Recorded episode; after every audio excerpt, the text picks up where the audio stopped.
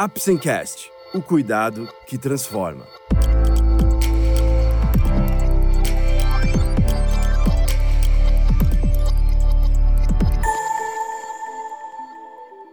Hoje vamos falar sobre hiperplasia prostática benigna. Você vai saber mais sobre o que causa o aumento da próstata, fatores de risco, consequências e diagnósticos. Vamos lá? O Apsencast é um oferecimento da Apsen Farmacêutica. Através desse podcast, vamos levar para você conhecimento e informações de qualidade sobre temas relevantes na área da saúde, de uma forma leve e acessível, porque para nós da Apsen, cuidado também é instruir. O que é hiperplasia prostática benigna e quando ela começa a se desenvolver? A hiperplasia prostática benigna, também conhecida como HPB, é o processo benigno de crescimento da próstata. A HPB acomete praticamente todos os homens com o envelhecimento. O processo tem início na quarta ou quinta década de vida e tende a se tornar cada vez mais acentuado com o tempo. Em alguns homens, o crescimento da próstata pode obstruir parcial ou totalmente a saída de urina da bexiga pela uretra e provocar sintomas urinários, como jato fraco, gotejamento e sensação de esvaziamento incompleto de bexiga. Quais são os principais sintomas? O homem pode suspeitar de HPB caso tenha sintomas como dificuldade para urinar, fluxo urinário fraco, necessidade frequente ou urgente de urinar. Também são sinais de alerta caso haja necessidade de acordar para urinar durante o sono, sensação de não esvaziar completamente a bexiga ou gotejamento de urina após terminar de urinar. Raramente acontecem episódios de infecção urinária ou sangramento na urina.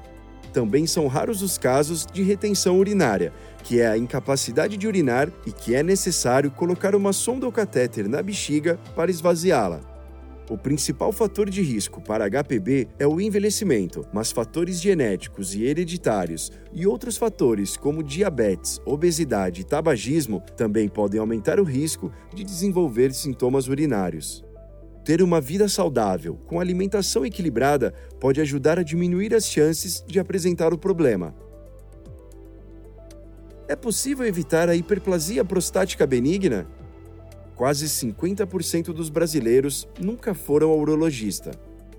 A avaliação periódica com um especialista permite que o homem obtenha mais informações sobre seus riscos, aprenda sobre medidas saudáveis para a bexiga e a próstata e detecte de forma precoce não somente a HPB, mas também o câncer de próstata e outros problemas urológicos.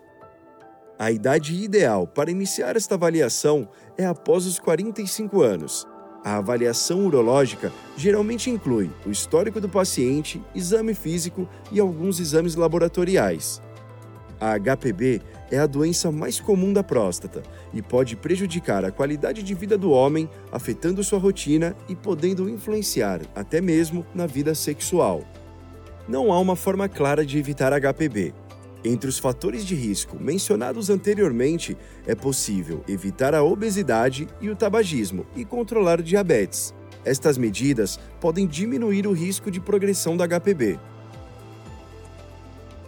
Quais as consequências da HPB avançada sem tratamento? A HPB pode causar obstrução da bexiga e dificultar o esvaziamento da urina. Quando a obstrução progride e o quadro permanece sem tratamento, a bexiga pode ser afetada e perder a capacidade de contrair.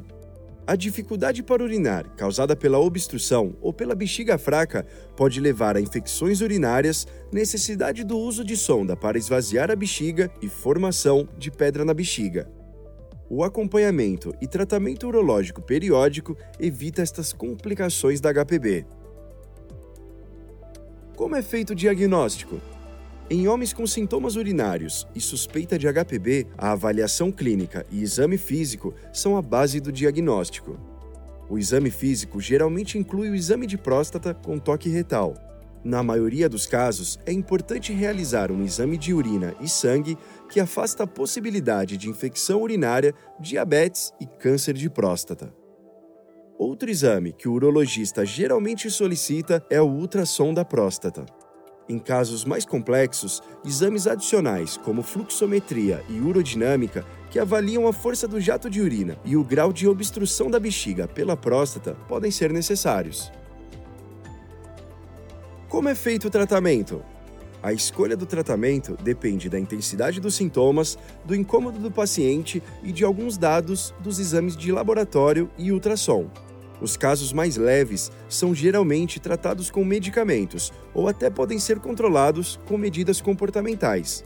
Nos casos moderados, o uso de medicamentos permite alívio dos sintomas e pode diminuir o risco de o paciente evoluir com piora e necessidade de cirurgia.